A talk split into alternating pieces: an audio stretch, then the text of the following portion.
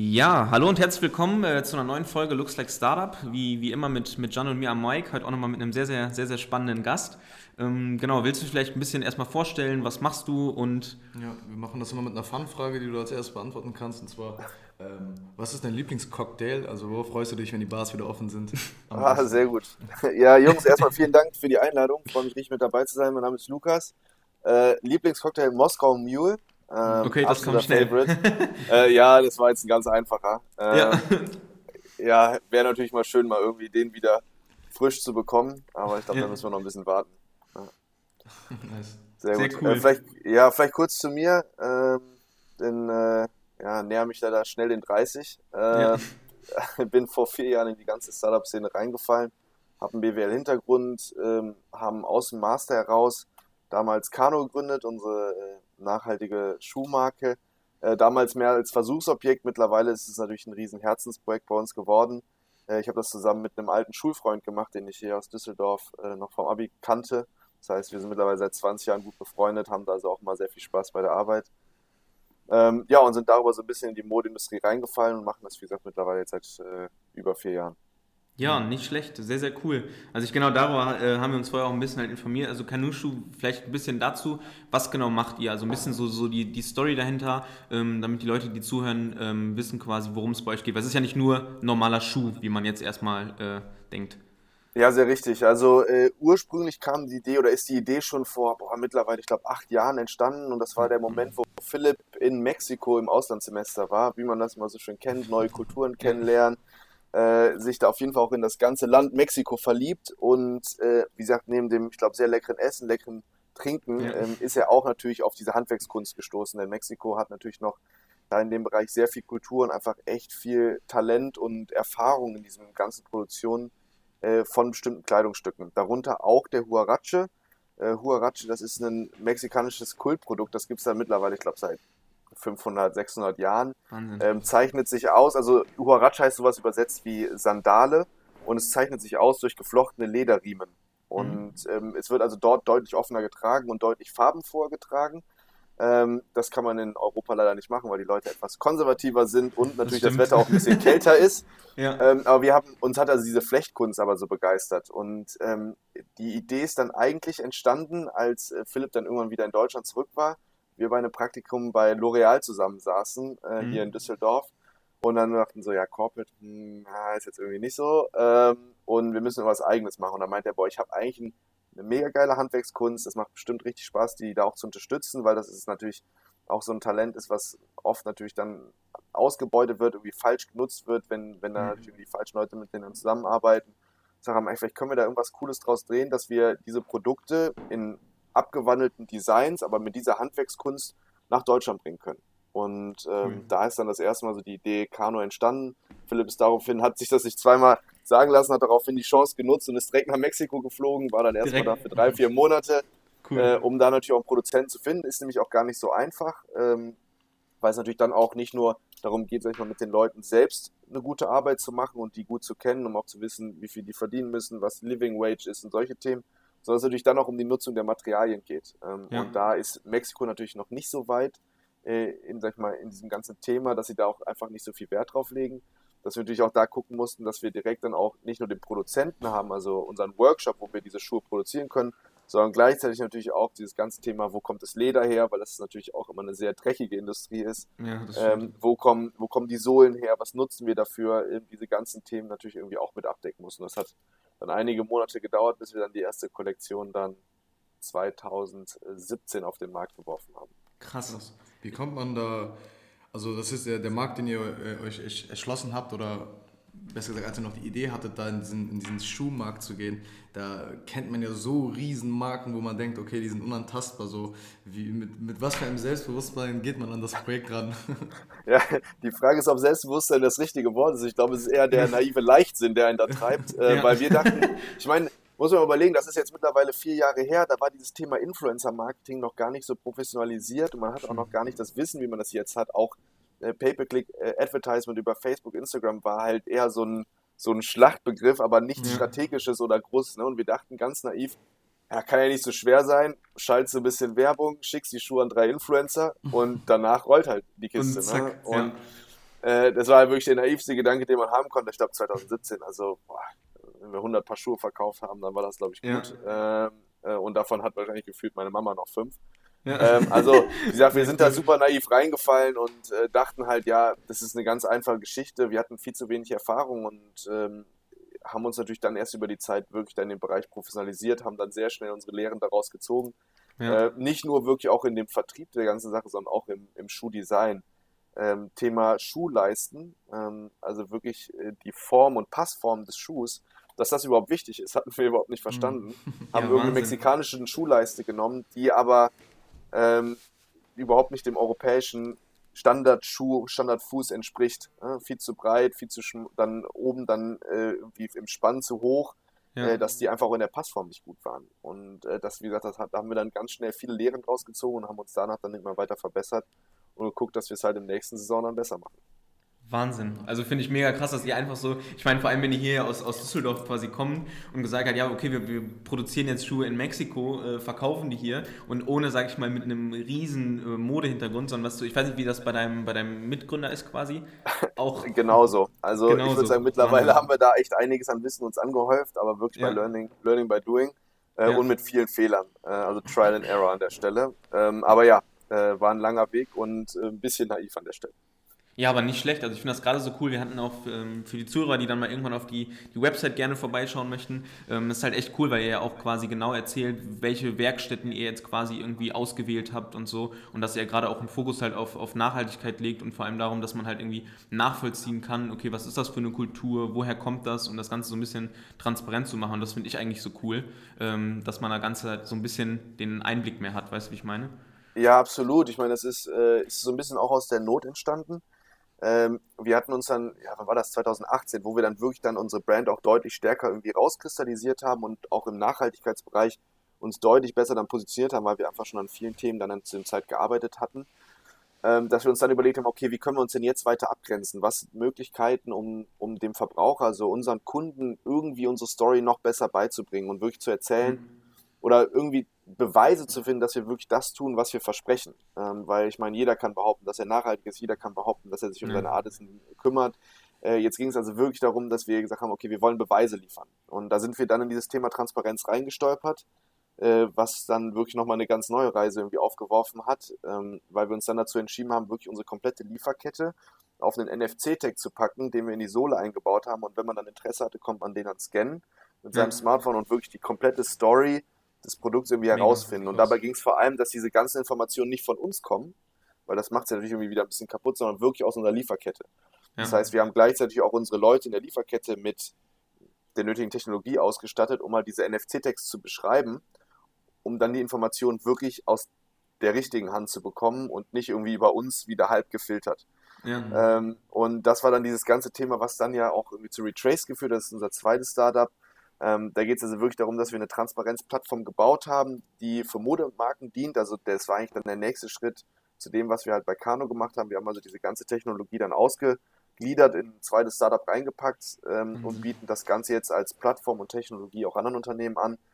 Ähm, hier geht es jetzt überwiegend eher um das Thema Nachhaltigkeitsmanagement. Das ist also dieser erste mhm. Teil von Transparenz, also erstmal intern für Transparenz sorgen, weil ja. die meisten Marken momentan noch gar keine Ahnung haben, wo sie überhaupt produzieren. Äh, ja. Vor allem je tiefer man dann in die Wertschöpfungskette reinkommt. Und das andere ist natürlich dann auch diese Transparenz zu nutzen, die die Brands dann intern erarbeiten und dann das Ganze auch leicht verdaulich an die Verbraucher wieder rauszugeben, um auch hier den gleichen Effekt zu schaffen, den wir bei Kano geschaffen haben. Und zwar ja. einfach das Thema Vertrauen äh, weiter zu, zu, zu fokussieren, weil das einfach in der Modeindustrie gerade extrem verloren ist. Ich meine, wir wissen nicht, was wir bekommen, die Brands sagen es uns nicht wirklich, die Brands mhm. wissen selber nicht, und das führt natürlich genau zu diesen riesigen Problemen, die es gerade in der Modeindustrie gibt. Äh, ich meine, man liest täglich in der Zeitung, äh, Rana Plaza, eines der größten Unglücke da 2013, wo über 1300 Menschen gestorben sind, einfach weil mhm. keiner sich verantwortlich gefühlt hat und dann einfach mhm. die Menschen ihrem Schicksal überlassen wurden. Krass. Ist das eigentlich so, dass ihr euren Schuh hauptsächlich online verkauft oder wird auch in Stores angeboten? Ähm, ja, äh, auch da ist das eine lange Geschichte. Wir haben angefangen wirklich mit Direct to Consumer, also wirklich ausschließlich online, ähm, haben dann aber natürlich immer wieder Anfragen auch von schönen Boutiquen bekommen, wo wir dachten, hey, es macht auf jeden Fall Sinn, da irgendwie drin zu sein, weil das natürlich wieder ein Schaufenster ist, ähm, wo man ja. einfach drin steht, wo man auch irgendwie seine Brand natürlich auch weiter shaped. äh, wenn man natürlich in diese nachhaltigen Boutiquen reinkommt und die Leute auch deine Story richtig und interessant weitergeben, dann bekommt man dadurch natürlich auch mehr Bekanntheit. Und dann haben wir uns dann auch dazu entschieden, wann war das 2018 so ein bisschen das erste Mal und dann 2019 richtig, auch in den Einzelhandel zu gehen, aber das macht gerade vielleicht 10% aus äh, ja. vom, vom Umsatz. Also das meiste ist immer noch online. Ähm, wir würden natürlich gerne in den Einzelhandel reinkommen. Hat sich natürlich durch Corona jetzt auch nochmal stark verschoben. Also man muss auch sagen, sagen da hat sich seit, seit Anfang 2020 auch die Strategie nochmal stark gewandelt, weil wir hatten eigentlich die Idee zu versuchen, wie gesagt, mehr Standbeine aufzubauen. Ähm, halte ich auch für absolut sinnvoll, da nicht nur irgendwie ähm, von Facebook, Instagram abhängig zu sein, wenn es dann ja, um Ads geht, sondern auch irgendwie zu gucken, dass man sich so ein bisschen breit gefächerter positioniert, auch gerade weil natürlich die Zielgruppe möglicherweise mal eine andere ist. Ähm, das ist gerade, mhm. also wir verkaufen Männer, Frauen, bei Frauen ist die Zielgruppe deutlich jünger, bei Herren zum Teil auch deutlich älter, weil gerade das Thema Lederschuhen natürlich bei den älteren Herren äh, der Schöpfung natürlich durchaus spannend ist, ähm, dass ja. die natürlich online nicht kaufen. Und dadurch konnten wir auch nochmal eine ganz neue Zielgruppe für uns gewinnen. Das und äh, finden das dementsprechend auch spannend. Aber ja, es ist jetzt aufgrund äh, der aktuellen Situation mit Corona eher so ein, so ein Nebenthema und wird wahrscheinlich ja. dieses Jahr sogar wahrscheinlich unter 10% rutschen. Ist, ist ja. es so, dass ihr auch viel dann irgendwie so jetzt boosten musstet, vor allem so an Zeit und so, wegen irgendwie Grenzen waren zu, Lieferwege waren, wurden schwieriger. Hattet ihr da irgendwie auch sehr stressige Tage gehabt? Ja, ja und nein. Also das Gute ist, wir sind ja überwiegend eine Sommerbrand. Und mhm. äh, die, also die Lieferung letztes Jahr für 2020 Sommer kam im März. Das war halt nochmal eine ganz kritische Phase, weil da ging das gerade los. Gibt es einen Lockdown, gibt es den nicht? Mhm, gibt es den nur ja. für Privatpersonen oder gibt es das möglicherweise auch für Frachtgeschäfte? Ähm, und da haben wir die Ware aber noch recht problemlos ins Land reinholen können. Ja. Ähm, und danach brach es dann ja erst richtig los, Richtung Ende März, äh, April. Ähm, ja. Und dann hatten wir aber, ich sag mal, ein bisschen aus Paniksituationen gesagt, wir nutzen das ganze Geld, das wir dann über den Sommer, über den Verkauf dann wieder reinholen, um direkt wieder Sommerproduktion anzustoßen. Im mhm. Endeffekt also das Risiko bei den Sommer in zwei Teilen aufzubrechen. Ähm, ja. Dass wir gesagt haben, wir produzieren nicht nur einmal über, über den Winter, ähm, also im Endeffekt jetzt, äh, sondern wir produzieren schon im Herbst die erste Runde und dann die zweite Runde dann jetzt. Ja. Und äh, das nimmt uns natürlich gerade so ein bisschen das komplette Risiko. Also wir haben extreme Lieferprobleme jetzt gerade. Es liegt daran ja. leider, dass natürlich in Mexiko Corona auch ein Riesenthema ist. Ja. Äh, der Workshop selbst gerade nur, ich glaube, mit einem Drittel der Leute läuft. Ähm, einfach der Sicherheits der Sicherheitswegen, äh, weil es einfach gerade nicht vernünftig ist, da das, den Workshop vollzustopfen und da 20 Leute irgendwie aufeinander zu haben. Ich wollte gerade sagen, kannst ja, jetzt nicht alle einfach irgendwie reinpacken und sagen, da Richtig, ja. ja das ist absolut sinnvoll und das, das Gute ist, da haben auch die Mexikaner den ausreichend äh, Stolz und auch Intelligenz, da möchte ich sagen, so, hey, wir machen das jetzt vernünftig, ne? wir stopfen das Ding ja. jetzt nicht voll, sondern es sind halt nur dann fünf, sechs Leute im Workshop, um da zu gucken, dass da kein Risiko entsteht, aber das äh, verschiebt natürlich die Lieferzeiten. Äh, aber wie gesagt, das Gute ist, wir haben schon äh, einiges an Sommerware hier, äh, weil wir, wie gesagt, die Ware schon im Oktober bekommen haben. Das war genau zwischen ersten und zweiten Lockdown. Das mhm. war jetzt nice, an der Stelle cool. timingmäßig äh, ganz gut. Ähm, ja, ich bin jetzt mal gespannt, wann, wann die eigentliche Sommerlieferung kommt. Ähm, das einzige Problem ist hierbei, dass das natürlich eigentlich für die, auch vor allem für die Stores ist. Ähm, mhm. Weil wir natürlich von unserem Online-Shop viel breit gefächerter die Produkte anbieten und auch natürlich dann die Mengen pro Produkt kleiner haben. Ähm, und natürlich die Shops aber dann eher ein, zwei Modelle nehmen und die natürlich dann in größeren Stückzahlen äh, sich bei sich reinstellen. Das heißt, das könnten wir jetzt mit den aktuellen Mengen, die wir hier haben, nicht, nicht, ähm, nicht bedienen. Und deshalb mhm. sind wir schon ab, abhängig davon, dass das irgendwann bei uns ankommt. Ähm, aber wir gehen mal davon aus, dass es mit so vier bis sechs Wochen Verspätung ist. Eigentlich sollten die im ja. Februar hier sein. Jetzt wird es wahrscheinlich erst wieder Ende März, aber das ist dann auch okay. Ich meine, dadurch, dass wir ja auch eh noch im Lockdown sind, sind die Läden, glaube ich, eh noch nicht so erpicht darauf, unsere Ware zu bekommen. Ja.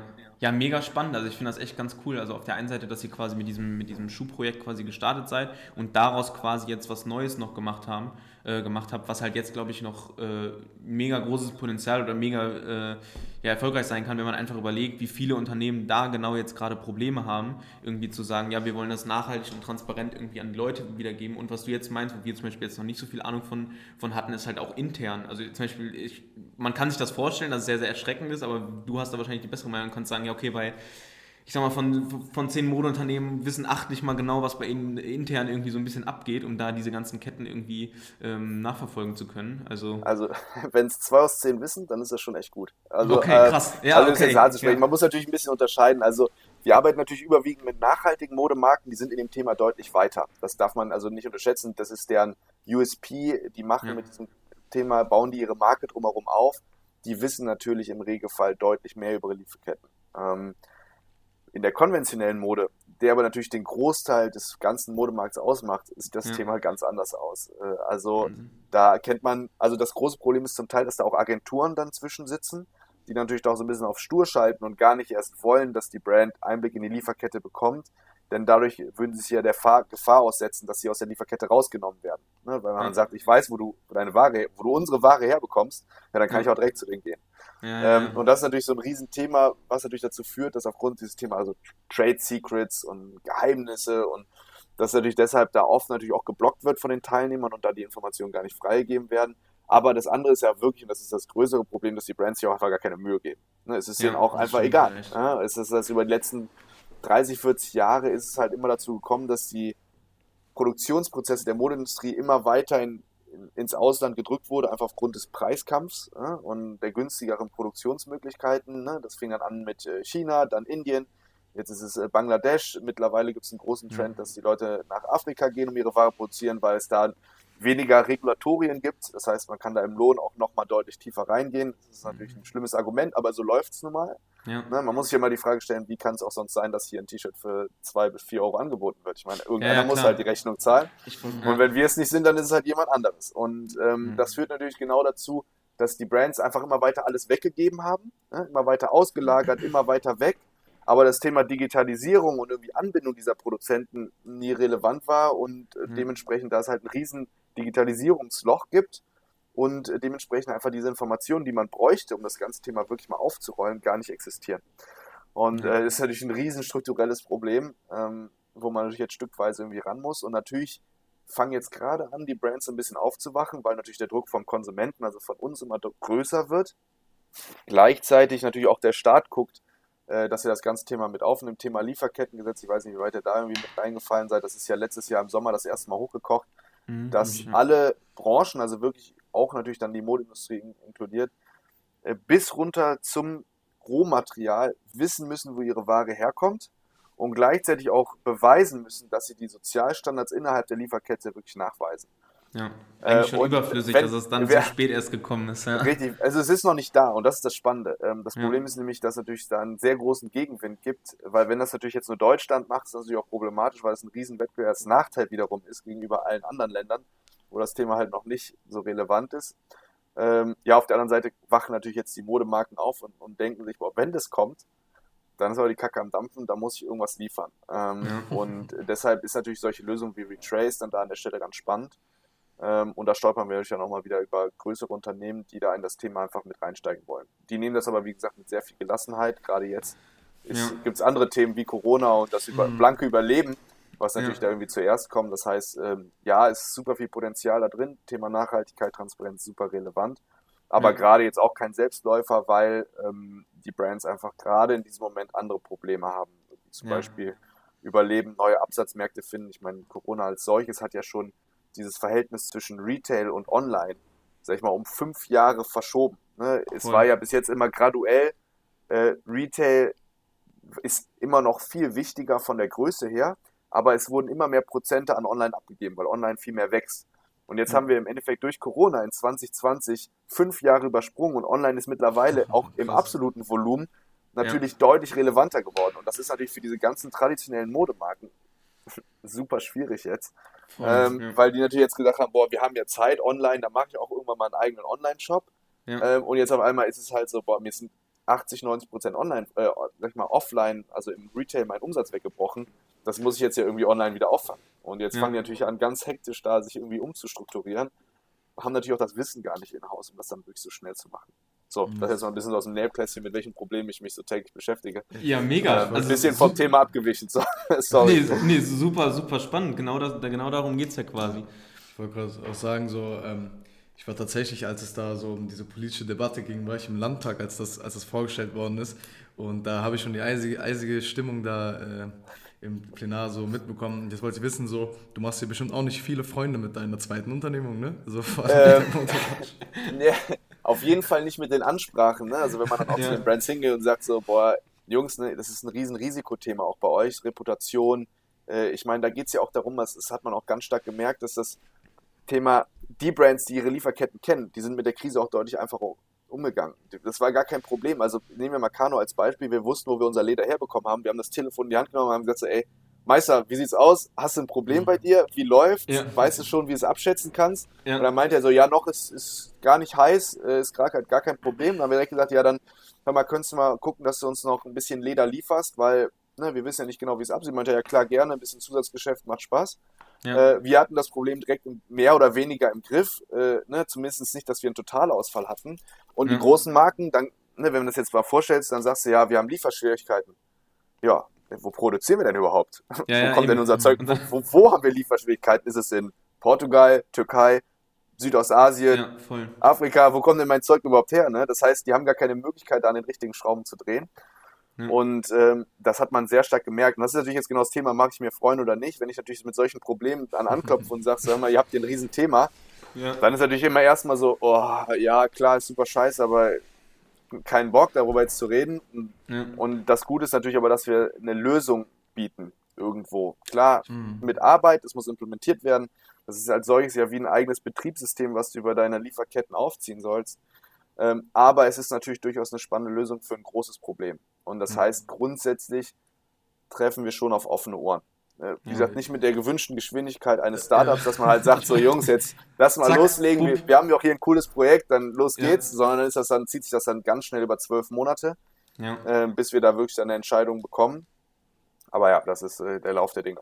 Das ist krass, weil irgendwie, also ich feiere das übertrieben, weil ich bin auch so sehr in dieser Nachhaltigkeitssache drin. Aber so, wenn ich mir vorstelle, dass, dass man ja quasi Retrace äh, Geld geben muss für ihre Aufgabe, die sie, die sie machen, äh, mit der Lösung, dass man selber irgendwie Geld einsparen muss oder irgendwie noch teurere Lieferwege oder so hat, ist schon krass. Natürlich so ist die, ist die Vision dahinter das krass und deswegen denke ich auch mal, dass das so, also besser gesagt hoffe ich mal, dass das viele Unternehmen einfach anregt, so das transparent wie möglich zu machen. Das wäre zum Beispiel jetzt auch meine Frage gewesen, weil Konstantin und ich bei unserer App, wir wollen auch nur für nachhaltige Mode oder junge Designer Werbung schalten und überlegen uns die ganze Zeit, okay, wie können wir denn überhaupt wissen, ob das jetzt zum Beispiel wirklich nachhaltige äh, Unternehmen sind es gibt ja diese bestimmten Zertifikate und deswegen wollte ich auch mal dich fragen, ist es so, dass ihr Unternehmern am Ende so ein Zertifikat aufdrückt, wo man, wo dann zum Beispiel wir dann gucken könnten, ja okay, die haben ganz transparente Lieferwege und dies, das, könnte man potenziell als Werbe, äh, Werbung ein, äh, mit reinnehmen.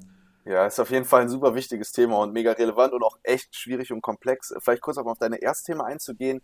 Ähm, wir versuchen natürlich mit Retraced irgendwie die Prozesse vor allem effizient zu machen. Ne? Klar, mhm. es ist mhm. erstmal mehr Aufwand, äh, weil du einfach mehr Daten irgendwie einsammeln musst, aber ja, es geht natürlich dann darum, Retrace so aufzusetzen, dass deine Lieferanten dir die Daten ja automatisch zuspielen. Ne? Das ist irgendwo so der Traumgedanke, den wir haben. Ist ein langer Weg, keine Frage. Wie gesagt, Problem, Digitalisierungsstau und so spielt natürlich da mit. Äh, aber das ist natürlich die Grundidee, dass wir es schaffen, auch wenn mehr Daten gefordert werden über Retrace und wir die Brands so ein bisschen in dem Bereich triezen und sagen jetzt, wir brauchen hier mehr, dass aber die Informationen, die du brauchst, leichter zu dir kommen. Und das ist so ein bisschen der Gedanke, um da gleich drauf zu gehen. Das ist natürlich eher ein Longshot, also äh, das dauert, was muss implementiert werden, aber dann hat das durchaus sehr viel Optimierungspotenzial, äh, um ja. da auch wirklich Zeit zu sparen. Jetzt zu dem anderen Thema, äh, Thema, was versuchen wir überhaupt zu machen, auch im Bereich Kommunikation oder wie können die Kunden sich da sicher sein? Ich meine, wir beschäftigen uns damit täglich, denn was ist, die Frage ist ja immer, was ist Transparenz? Transparenz bedeutet ja, dass ich dir, und das ist das Wichtige, das richtige Set an Daten zur Verfügung stelle, dass du danach genauso viel weißt wie ich. Wenn ich dich jetzt mit 1000 Datenpunkten mhm. überspüle, dann kannst dann du danach nicht besser eine Entscheidung treffen, ne? weil ja. du sagst halt so, was ist davon jetzt relevant, was zählt jetzt hier? Es geht darum, wirklich die wirklich wichtigen Informationen rauszufiltern und dir leicht verdaulich zur Verfügung zu stellen. Und zwar genau mhm. dann, wenn du die Kaufentscheidung triffst. Ne? Will ich das Produkt oder nicht? Entspricht es meinen Werten oder nicht? Und äh, das, das war eins unserer Hauptaufgaben dabei. Wir haben uns alle Zertifikate, die es gerade in der Modeindustrie gibt. Und ich glaube, wir haben da mittlerweile 200 in der Datenbank. Also es ist einfach ja. wirklich ein riesen, eigentlich ein Desaster, was da passiert ist. Also es gibt halt da 200 verschiedene Zertifizierungen, die sich eine Brand organisieren kann. Manche sind strenger, manche weniger streng. Ja. Ähm, und haben einfach erstmal uns hingesetzt und gesagt, was sagt dieses Zertifikat denn überhaupt aus? Was verifiziert es in der Wertschöpfungskette an welcher Stelle? Mhm. Und welche Aussage kann man dann für den Verbraucher treffen? Ein Beispiel ist, es gibt ein, äh, so ein Zertifikat oder so ein Standard, der heißt SA8000.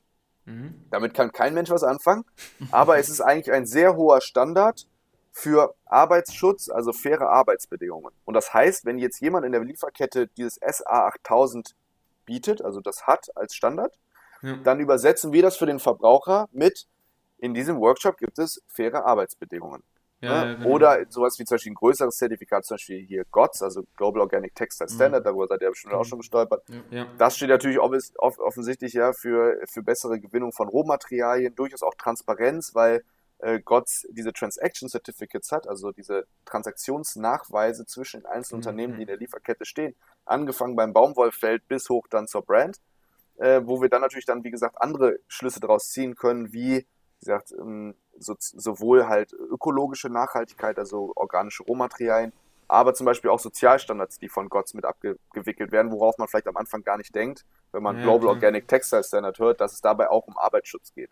Ähm, ja. ja, und, und genauso läuft es ab. Ähm, ich will jetzt gar nicht irgendwelche Zertifikate hier besonders hervorheben oder so, aber da sich mit auseinandersetzen, ist auf jeden Fall ein Riesenthema. Ich glaube, wir haben da mittlerweile auch auf unserer Website eine recht große Datenbank, wo man ja. das Ganze auch nachlesen kann. Ich glaube, das ist auch öffentlich, öffentlich einsehbar. Ähm, ja. Einfach nachlesen. Ähm, sich dann nicht von so einem Siegel auch direkt beeindrucken lassen, weil es, wie gesagt, Siegel gibt. Es gibt, ja. Die deutlich weniger aussagen, als man vielleicht im ersten Schritt denkt. Ähm, ja. Und da muss man eher mal hinter die Kulissen gucken. Man sieht das aber recht schnell. Also ich würde sagen, mittlerweile die Marken, die das Thema Nachhaltigkeit wirklich ernst nehmen, sind auch die, die gerne drüber reden. Offensichtlich, mhm. weil das ist, das ist ja deren USP, das ist Klar, das, womit sie nachher. Geld verdienen und ihre Brand shapen.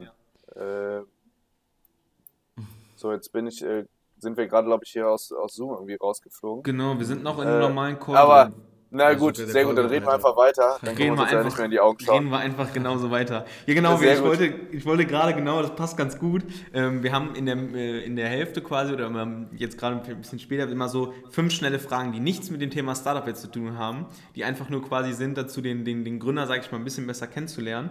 Ähm, genau, das heißt, ich würde dich jetzt einfach fünf Fragen stellen, das sind so Entweder-Oder-Fragen und ähm, du antwortest einfach, wie du jetzt aus dem Bauch heraus, sage ich mal, machen würdest und das Ganze nochmal, Sehr gut. so wie quasi wie mit einer Pfandfrage starten, haben wir das zwischendurch immer noch mal ein bisschen. Ähm, genau, erstmal bist du ein Früh- oder Spätaufsteher? Ich meine, wir sind jetzt auch relativ früh hier zumindest im Call, aber bist du eher Früh- oder Spätaufsteher? Also, äh, ich wäre gerne ein Spätaufsteher.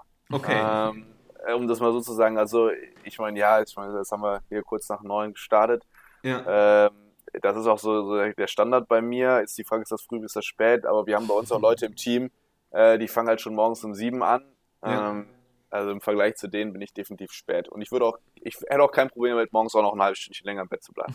Okay, alles klar. Ähm, so, dann jetzt ein bisschen eine andere Frage. Wenn du die Chance hättest, würdest du lieber unter Wasser atmen können oder fliegen können? Ich glaube lieber fliegen. Lieber ähm, fliegen, okay. Äh, reizt mich mehr. Ja. Reizt dich mehr, alles klar. Dann bist du eher der chaotische oder ordentliche Typ? Ordentlich. Ordentlich, okay.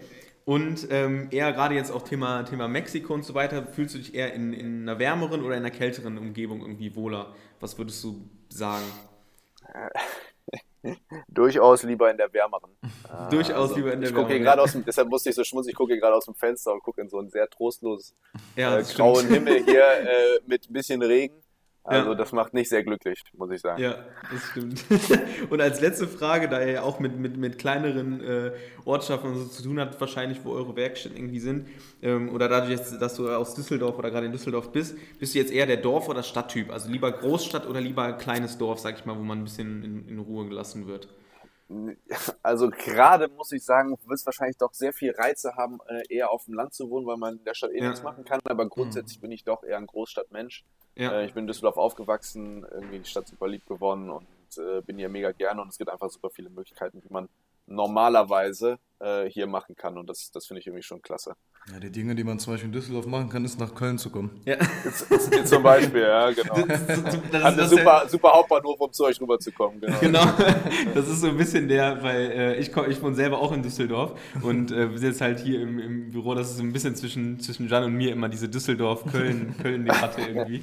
Äh, weil das ja ja, aber, aber, sehr, sehr cool. Ja, vielen Dank erstmal für die, für die Beantwortung der Fragen. Und ähm, ich finde halt das Thema total spannend irgendwie, dass ihr jetzt quasi sagt, äh, ist das mit euch dennoch kompatibel oder gedacht, dass ihr den, den Unternehmen später auch diese, diese Chip-Lösung quasi bietet? Oder ist das was, was nur ihr jetzt bei, ähm, bei äh, Canu vorher hattet quasi?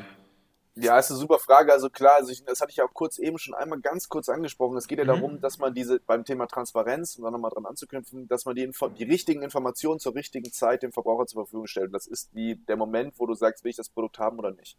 Ja. ja also dieser klassische Point of Sale. Und das hast du entweder ja. online. Äh, und wie wir das machen, ist, dass wir uns mit einem Plugin, also einem Stück Code-Schnipsel, wenn man so will, auf die Produktseite setzen in den Online-Shops, die halt das Ganze kommunizieren wollen. Mhm. Ähm, um da halt wirklich kurz bevor du sagst, in den Warenkorb legen, dann auch wirklich diese Informationen nochmal angucken kannst. Ähm, oder, und das ist natürlich das andere Thema, und da sind wir wieder im Einzelhandel, dass du in einem Geschäft stehst und überlegst, ja, will ich dieses Produkt kaufen oder nicht, dass mhm. du dann diese Informationen hast. Und da kann man natürlich zum einen NFC-Tags benutzen, das sind also diese kleinen Chips, die du mhm. auch in deiner Kreditkarte hast, um äh, bargeldlos zu bezahlen.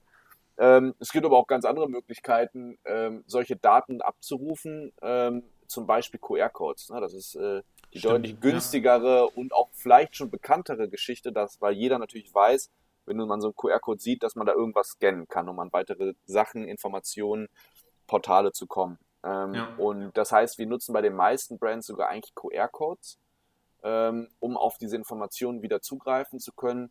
Äh, die kannst du halt super entweder an Hangtag packen ums Produkt herum oder sogar auf das Care-Label, also hinter die Waschanleitung, ähm, damit das ah, halt immer am Produkt dran bleibt. Ähm, ja. Und das ist die deutlich wieder günstigere und auch schnell umsetzbare Lösung, äh, als jetzt zum Beispiel so NFC-Tags, wie wir sie oft bei Kano benutzen. Ja. Ich habe auch noch eine ganz kurze Frage und zwar, wir haben jetzt die ganze Zeit darüber geredet, dass äh, ihr euch sehr viel mit Nachhaltigkeit beschäftigt, jetzt auch mit zwei Unternehmungen und ähm, vielleicht so, weil du da ja wahrscheinlich jetzt mehr Insights hast, ähm, warum ist das überhaupt wichtig, sich damit mit Nachhaltigkeit in der Modeindustrie zu befassen? Sehr gute Frage. Also, ne, auch zurückzuführen zu dem, was wir vorhin sagen, es geht halt einfach eigentlich alles schief. Es ist ja mhm. grotesk. Ich meine, Mode sollte eigentlich Spaß machen und ich glaube, das ist so ein Grundgedanke, den wir auch irgendwie bei Kano von Anfang verfolgt haben. Und jetzt haben wir das Problem, dass uns zwar Mode Spaß macht, äh, aber den Leuten, die es produzieren, halt nicht. Ne? Und ja. wir reden hier von Millionen von Menschen, die in diesen Modelieferketten sitzen. Also äh, wenn nicht sogar hunderte Millionen Menschen, die ja. mit sich mit Mode auseinandersetzen. Es ist einer der größten Industrien äh, weltweit, die es überhaupt gibt. Und äh, es ist halt eigentlich schockierend, wie wenig wir uns oder auch die Marken sich mit dem Thema auseinandersetzen und das Ganze da die Verantwortung ernst nehmen. Ja. Man muss sich immer wirklich der äh, Bewusstsein der Auswirkungen, die man hat mit den Käufen, die man tätigt. Und es sind wir einfach viel zu wenig. Und äh, das ist eigentlich erschreckend und da müssen wir alle dran arbeiten, also vor allem wir privat, weil das ist natürlich was, wo wir direkt auch privat Einfluss haben können. Dann da, wo du kaufst, das ist da, wo als nächstes mehr produziert wird. Und damit kannst du natürlich fast direkt äh, die Produktionsbedingungen in der Zukunft mit beeinflussen. Okay, und, äh, und deshalb sage ich, ist das Thema so wichtig, weil es hängen so viele Menschen daran, so viele Schicksale, so viele Familien. Und wenn wir halt da kaufen oder unser Kaufverhalten da nicht anpassen, dann treten wir genau diese Menschen mit Füßen. Und das muss uns allen ganz, ganz bewusst sein. Und äh, ich glaube, da müssen wir auch irgendwie alle nochmal uns selbst an die Nase fassen äh, und uns überlegen, wo wir das nächste Mal einkaufen gehen. Ich glaube, dass ähm, das kommt auch jetzt so ganz langsam, habe ich das Gefühl. Also wir selber haben in unserem Prozess, weil wir auch gesagt haben, okay, wir, wir wollen ähm, nachhaltige äh, Brands und, und junge Designer, die, denen das quasi auch mega wichtig ist, halt auch ein bisschen unterstützen. Und wir haben einfach gesehen, es gibt so viele hunderte von Marken irgendwie, ähm, die bestimmte Standards erfüllen, schon viel, viel mehr als einfach dieses typische Fast Fashion, was du sowieso überall irgendwie hast. Und ähm, die, also wir hatten da letztens mal, äh, John und ich drüber gesprochen, allein schon T-Shirts oder so, wenn es nur so Basics-T-Shirts sind, die so relativ, jetzt ist es ja nicht was, was ja total teuer ist. Also das heißt jetzt nicht, dass man für ein T-Shirt auf einmal da 100 Euro zahlt, nur weil es dann nachhaltig irgendwie produziert ist oder so. Ähm, aber das fanden wir halt auch so als, als Ansporn quasi ganz gut, beziehungsweise dass man halt hinter diesen, dieser ganzen Startup-Kiste, weil wir halt auch mit vielen Startups zu tun haben, dieses, okay, was ist Innovation oder was ist bei euch komplett neu? Und wir sind selber davon überzeugt, wir sind halt auch noch beide relativ jung, dass man da quasi, dass es so ein Lernprozess ist, gerade halt auch für die, die in unserem Alter irgendwie sind. Und ähm, deshalb haben wir halt auch gesagt, wollen, ich denke mal, das ist bei euch nicht, nicht anders, ähm, dass man da halt echt einen großen Einfluss haben kann. Ähm, vor allem, wenn ihr jetzt sagt, ihr bietet äh, den Unternehmen bei deren Lieferketten quasi eine Optimierung und so weiter. Ähm, das finde ich auf jeden Fall, muss ich sagen, echt richtig, richtig spannend und ähm, richtig cool. Ich hätte jetzt noch so eine Frage, ich meine, das war insofern mega cool, dass du jetzt quasi beide, beide Startups direkt irgendwie vorgestellt und verknüpft hast. Wie, wie sieht bei dir ein Alltag aus? Wie muss ich mir das vorstellen? Also wie viel ähm, ist bei euch noch Schuh quasi, wie viel rein, äh, rein Daten, rein technisch und so weiter? Wie kann ich mir jetzt von dir einen normalen Alltag vorstellen oder eine Woche oder so, wenn man das irgendwie so irgendwie sagen kann? Ja, ist auf, je, auf jeden Fall ein großer Spagat, weil wir natürlich ja. mit Kano dieses Thema Direct to Consumer haben, ähm, also Richtung Endverbraucher direkt orientiert und ein physisches Produkt. Mhm. Mit Retraced haben wir eine Plattform, die beim B2B-Kontext unterwegs ist. Und das ist halt, also mehr verschieden kann man eigentlich gar nicht haben. Physisches Produkt wie gegen Software, Direct ja. to Consumer versus B2B. Es ist halt wirklich, ähm, also eine sehr große Spannbreite an Sachen, die wir abdecken müssen. Das Gute ist allerdings, dass wir bei Kano, also bei unserer Schuhmarke, einfach schon ein super gutes Team haben mit viel Erfahrung, die uns einfach auch schon seit Jahren begleitet haben ja. Ähm, zum Beispiel Paula, die habt ihr auch kennengelernt, die ja. das Ganze als E-Commerce-Managerin bei uns äh, mega gut abdeckt und uns natürlich auch sehr viel den Rücken frei hält. Das heißt, bei Kano müssen wir tendenziell einfach weniger machen, weil das, das Team und die Prozesse da einfach auch schon besser laufen. Ja. Ähm, und deshalb ist natürlich gerade ein großer Augenmerk von uns äh, bei Retraced, äh, wo es wirklich darum geht, dass wir sagen so, ey, wir würden auch gerne die Learnings, die wir bei Kano gemacht haben, irgendwie mit den Learnings noch mehr Impact natürlich auch kreieren, weil das ist ja irgendwo so der Grundgedanke, dass wir bei Kano mit unserem Impact ja immer begrenzt sind mit der Anzahl der Produkten, die wir selbst produzieren und bei Retrace aber theoretisch einen riesen Wachstumspotenzial haben, indem wir einfach das, was wir schon gebaut haben, so vielen Marken wie möglich zur Verfügung stellen.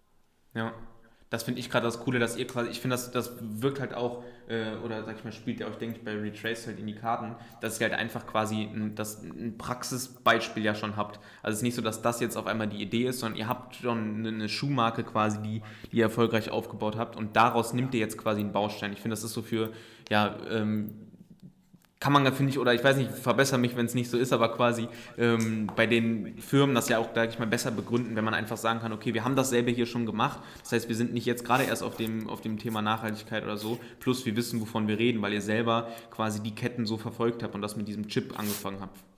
Absolut richtig. Also es ist in beide Seiten, kann man das Beispiel, glaube ich, sehr gut nennen. Ähm, ich glaube zum einen, dass Retrace natürlich für Kano cool ist, ähm, weil man auch wirklich sieht, dass wir das ganze Thema ernst nehmen und auch wirklich dann da irgendwie nochmal einen ganzen Schritt weiter getrieben haben mit Retrace.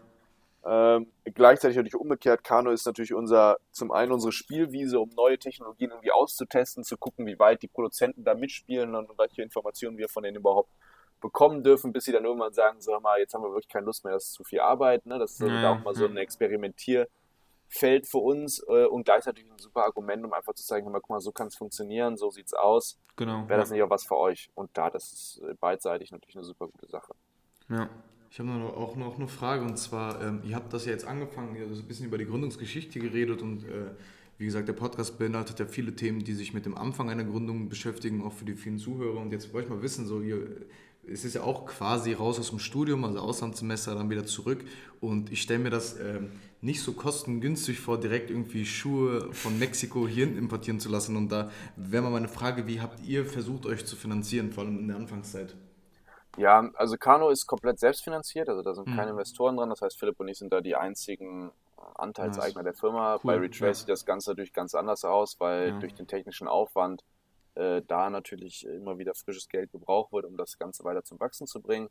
Ja. Äh, wie haben wir angefangen? Ja, ganz, ganz klein. Ne? Ähm, da wurde halt im Endeffekt die Spardose geplündert. Ähm, ja. Dann wirft halt da, ja, ich meine, da wirft halt da jeder, ich sag mal, das Geld rein, was er dann irgendwie auf dem Konto ja. hat. Das waren, das war nicht viel Geld, das waren ein paar tausend Euro, die da irgendwie zusammengekratzt wurden. Ähm, und dann bestellst du davon halt mal, produzierst davon halt mal so die ersten, weiß nicht, zwei, 200 Paar, 300 Paar mhm. ja. äh, und guckst halt, wie es läuft. Ne? Und dann versuchst du natürlich darüber immer weiter zu wachsen. Als wir dann gemerkt haben, dass das Ganze dann vor allem 2000 18 anfangen, als wir dann gemerkt haben, okay, jetzt haben wir so ein bisschen mehr den Dreh raus und das Risiko auch so ein bisschen rausgenommen, weil wir dann schon im zweiten Jahr waren und es ein bisschen besser funktioniert hat, dass ja. wir dann uns Ende des Jahres dann auch darum gekümmert haben und gesagt haben, okay, ähm, hat nicht vielleicht jemand Lust, uns ein Kreditdarlehen zu geben? Das ist von mhm. der Bank eine sehr schwierige Geschichte, mhm. äh, weil die natürlich als sehr traditionelles äh, Unter Unternehmen da oft natürlich da mehr Sicherheiten brauchen, als wir als Startup liefern konnten. Das heißt, das Geld kam mhm. dann aus, äh, aus dem Bekanntenkreis äh, beziehungsweise sogar Familienkreis an der Stelle, dass wir gesagt haben, hey, wir wollen es einfach, wir brauchen Geld um zur Zwischenfinanzierung. Ja. Weil anders als in anderen Ländern haben wir auch bei uns immer das Ziel, dass wir die Ware wirklich, also dem, dem Lieferanten dann nicht zur Last fallen. Also wir zahlen 50 Prozent bei Auftrags, sag ich mal, Eingang, dass wir halt wirklich sagen, okay, wir würden jetzt hier gerne 500 Paar produzieren. Dann ja. zahlen wir direkt 50 Prozent damit an, damit die damit die Rohmaterialien finanzieren können. Ja. Und die zweiten 50 Prozent bezahlen wir schon bei Fertigstellung, also noch nicht mal, wenn die Ware bei uns hier in Deutschland mhm. ist. Ja. Ähm, und das führt natürlich immer zu einem großen Cash-Problem und das können wir mit Krediten aber immer ganz gut abdecken. Ja. Ähm, also wie gesagt, bis jetzt waren das halt äh, äh, Kredite aus dem Privatbereich und jetzt fangen wir an, auch Kredite von, von Banken zu nehmen, dadurch, dass wir natürlich jetzt schon den einen oder anderen Jahresabschluss irgendwie da zur Verfügung haben. Ja. Und äh, jetzt auch über die Zeit die Zahlen natürlich immer wieder besser werden. Also am Anfang ist natürlich auch mehr Geld verschwunden, als reingekommen ist. Das ist ganz normal. Ja. Ähm, aber jetzt mittlerweile, ähm, dadurch, dass wir schon so ein bisschen, bisschen Bekanntheit haben, ich meine, wir reden immer noch von einem sehr kleinen Niveau hier, ist ja klar, ähm, aber äh, dadurch auch immer mehr Sicherheit haben, da auch die Zahlen dann dementsprechend immer besser werden und wir jetzt auch zu, zu Banken gehen können, um da mal nach einem, zumindest einem kleinen Kredit zu fragen, um dieses Zwischenfinanzierungsproblem zu lösen. Ja. Vielleicht so ähm, gegen Ende machen wir immer so explizit auch für Konstantin und mich und für alle anderen, die zuhören, genau. fangen wir immer erstmal an mit so Ups und Downs äh, in der jetzt vier, fünfjährigen Geschichte, die ihr habt. Ähm, vielleicht, dass du darauf erstmal eingehst. So, was waren so die schönen Momente, was waren so die nicht schönen Momente? Genau. Ja, sehr gut. Äh, also eins, eins der schönen war natürlich das erste Mal Schuhe in der Hand zu haben. Ja, äh, also kann, das Schuhe, die man irgendwie ja wer wieder so produziert, wo man auch dann wirklich da schon dann ein halbes Jahr Arbeit reingesteckt hat. Ne? Wie gesagt, also drei, vier Monate Produzentensuche und irgendwie Aufbau der Wertschöpfungskette und erste Designs entwerfen die irgendwie zu bekommen. Und wenn du dann so einen Schuh in der Hand hast und das Ganze auch noch funktioniert hat, also das bringt natürlich sehr viel Glücksgefühle. Äh, das Ganze geht natürlich dann direkt weiter, als wir die Dinger dann nicht verkauft haben, weil wir einfach nicht verstanden haben, wo die Kanäle liegen und wie man das Ganze eigentlich äh, umsetzt. Äh, das war natürlich so ein bisschen das erste Down, aber da hat man sich recht schnell rausgekämpft, um einfach da natürlich Lösungen zu finden. Ähm, sonst, wenn das natürlich weitergeht, was ein super cooles Gefühl ist, wenn sich neue Teammitglieder deiner, deinem ganzen, deiner, deinem Team dann anschließen, ne? wenn du also ja. irgendwie dann wächst und, und mehr Leute hast, äh, du einfach auch mehr erreichst und das ist natürlich immer ein super cooles Gefühl, wenn du das Gefühl hast, hey, ne, deine Firma wächst, du kommst voran, äh, immer mehr Leute schließen sich dir an vertrauen auch in deine Idee und in, in, in die Firma. Das ist natürlich ja. immer eine super coole Sache. Ein Down war natürlich jetzt, boah, wirklich, also Sommer 2020 war echt hart, muss man ja, wirklich sagen. Ja, also das war zum einen für Kano nicht ganz leicht, weil, wie gesagt, der Einzelhandel, also es war einfach, also jetzt im Nachhinein war es okay, das Jahr war wirklich nicht schlecht, mhm. ähm, weil wir, wie gesagt, mehr online machen als offline und damit natürlich so um diese Krise ganz gut rumschiffen. Aber mhm. es gab durchaus so eine Zeit im April und auch im März, wo der Einzelhandel natürlich extreme Schwierigkeiten hatte, weil er einfach zu hatte. Ne, Dann bleibst du natürlich da auf einmal auf Produkten hängen, die du eigentlich ja mit sicherem Absatz gerechnet hast. Äh, gleichzeitig war online im März, war das Wetter noch nicht gut genug und dann hat es jetzt alles sehr geschleppt.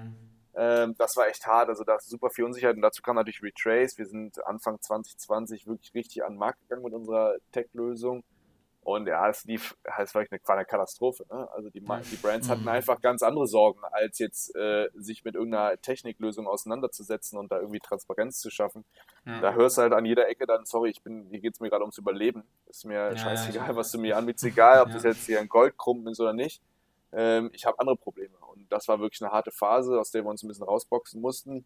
Und da natürlich immer du auch als Gründer so, als, als Leader natürlich vorangehen musst. Ne? Das ist ja irgendwie super wichtig, ja, dass, dass, dass das Team dann zu dir guckt und wenn du dann da hängst und sagst, ja, sorry, ich habe auch keine Ahnung, ich hab, mir geht's auch richtig scheiße, ähm, sagen, dann, es, ja. dann hilft das halt keinem. Ne? Und du musst halt irgendwie gucken, ja. dass du dann da irgendwie noch mit, mit Selbstbewusstsein sagst und so tust, als ob du die Idee hättest, äh, wie man jetzt hier rauskommt, aber eigentlich du da auch hängst und sagst, ja, also jetzt, so darf es nicht weitergehen, sonst haben wir ein Problem. Jetzt, jetzt hast du dich verraten an dein Team. Wenn die den Podcast hören, dann wissen die, aha, er hat damals nur... ja, ja, ja gut, äh, habe ich denen dann auch immer natürlich erzählt. Ich meine, äh, als wir dann die Lösung wirklich hatten und äh, dann auch mit einer neuen Finanzierungsrunde natürlich da standen und dann auch da das Problem so ein bisschen abgewendet hatten, dann haben wir natürlich auch darüber geredet, gesagt, boah, es war echt knapp, also es war ein Close ja, Call. Äh, das hätte auch ganz anders laufen können. Jetzt ist alles gut gegangen. Äh, deshalb ist ja jetzt kein Problem, aber ich meine, das ist, glaube ich, ein Standardproblem, was man in der Startup-Szene natürlich hat, dass man immer mal wieder nah an einem Abgrund ist. Wie nah wir jetzt wirklich dran sind, kann ich gar nicht sagen. Wie gesagt, jetzt im Nachhinein sage ich so, ja, 2020 ist in beiden Firmen gut gelaufen. Wir können uns überhaupt nicht mhm. beschweren. Ähm, mhm. Aber ob das im Sommer, wenn das da irgendwie anders gelaufen wäre und wir da nicht schnell eine Lösung gefunden hätten, ob das dann in die andere Richtung gekippt wäre, keine Ahnung. Das- Ah, das Denke ich jetzt ich nicht mehr dran zurück. Äh, sagen, aber das ist auf jeden Fall in der Retrospektive natürlich immer ein Thema bei Startups und das hörst du ja auch bei allen anderen auch, selbst bei den groß Ja. erfolgreichen äh, Riesendingern, die da echt schnell gewachsen sind, dass es immer mal eine Phase gegeben hat, äh, wo vielleicht nicht alles glatt gelaufen ist. Das stimmt auf jeden Fall. Wir haben jetzt immer noch ähm, zum Abschluss quasi, ähm, so wenn du das runterbrechen könntest, irgendwie auch, wir nennen das immer Do's and Don'ts quasi oder Tipps halt von dem jeweiligen Gründer, ähm, was du jetzt anderen Leuten, weil wir haben glaube ich auch sehr, sehr viele Zuhörer, die gerade so in Ideenphase sind quasi oder im, im Studium und jetzt sagen, okay, das ganze Gründerthema interessiert mich mega, weil man hier halt auch total viel von irgendwie hört. Könntest du da vielleicht so deine Do's and Don'ts oder Tipps so ein bisschen ähm, ja, was, was würdest du sagen, ist wichtig oder nicht? Oder worauf muss man achten quasi, wenn man jetzt als Gründer quasi ein Unternehmen gründen möchte? Ja, sehr gut. Also gerade in der Gründungsphase ist es ein super spannendes Thema und da hätte ich mir gerne mehr Rat äh, geholt. Also das wäre, glaube ich, auch der erste Ratschlag. Informiert Mhm. euch, sucht vor allem Leute, die das Ganze schon mal gemacht haben, Ja. äh, die euch mit den richtigen Tipps irgendwie da ähm, helfen können. Weil, also wir sind einfach, wie gesagt, total naiv da reingefallen und dachten einfach, ja, gründen wir doch einfach mal, kann ja nicht so schwer sein. Ja. Und dann haben wir so nach vier Monaten dann den Brief vom Finanzamt bekommen, so ja, äh, Umsatzsteuervoranmeldung. Ja. Ja, und ich wusste zu dem Zeitpunkt nicht mal, was Umsatzsteuervoranmeldung ist, gefühlt. Ja. Und dachte so, ja, keine Ahnung, wie geht das denn jetzt? Ne? Haben dann erstmal Rechnungswesen zum Beispiel selber gemacht. Es war ein Riesenfehler, würde ich nie wieder tun. Ja. Ähm, und mussten dann nach eineinhalb Jahren unser komplettes Rechnungswesen nochmal neu aufrollen mit dem Steuerberater, den wir dann da damals hatten. Das sind so Sachen, also würde ich halt nie wieder machen. Also gründe eine Kapitalgesellschaft, also UG oder GmbH, Ja. ähm, absolut sinnvoll und kümmere dich dann direkt um das Thema Steuern vernünftig. Ist jetzt ein kleines Thema, aber es kann zu einem sehr großen Problem werden, wenn du es nicht Mhm. richtig machst. Ja. Äh, hol dir die Erfahrung von den Leuten, die das Ganze schon mal durchlebt haben. Ähm, und ich glaube, sonst hat man dann recht schnell so diesen ganz spannenden äh, Konflikt mit sich. Am Anfang macht man alles selber. Das ist ja normal. Ich meine, es ist Ja. auch gut, weil du lernst natürlich dann auch alles und das ist eine super wichtige Lernphase.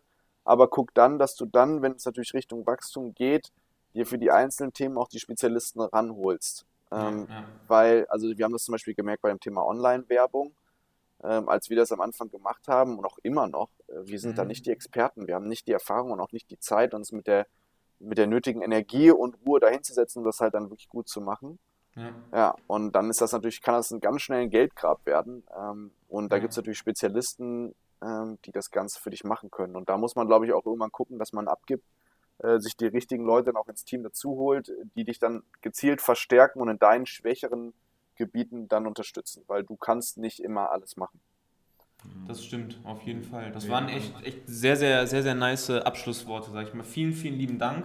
Ähm, generell für deine Zeit und, und für das Interview fand ich echt super spannend, mal gerade ein bisschen, ähm, ja, sag ich mal, in den Modemarkt ein bisschen tiefer reinzugehen und das gleichzeitig mit, mit zwei echt coolen, coolen Sachen von euch zu verknüpfen. Ähm, hat uns richtig, richtig Spaß gemacht. Ne? Also ich denke, ich kann dafür für John und mich sprechen. Und genau, vielen, vielen lieben Dank nochmal an dich. Ja, sehr gerne. Hat mir auch äh, sehr viel Spaß gemacht. Ähm, ich wünsche euch auf jeden Fall ganz, ganz viel Erfolg, äh, Genau, dass das ja. bei euch jetzt schnell hier vorangeht mit eurer App. Äh, Genau, und hoffentlich. ihr da, ihr da schnell durchstarten könnt. Genau, ansonsten nochmal, ähm, genau, guck gerne bei äh, Cano Shoes vorbei. Also mega, mega cool. Ich habe mir auch ein bisschen die Sachen angeguckt, sehr, sehr schön. Und ähm, genau, schaut da vorbei und dann sage ich ansonsten mal äh, bis zur nächsten Folge und ciao. Ciao, ciao. Tschö, tschö.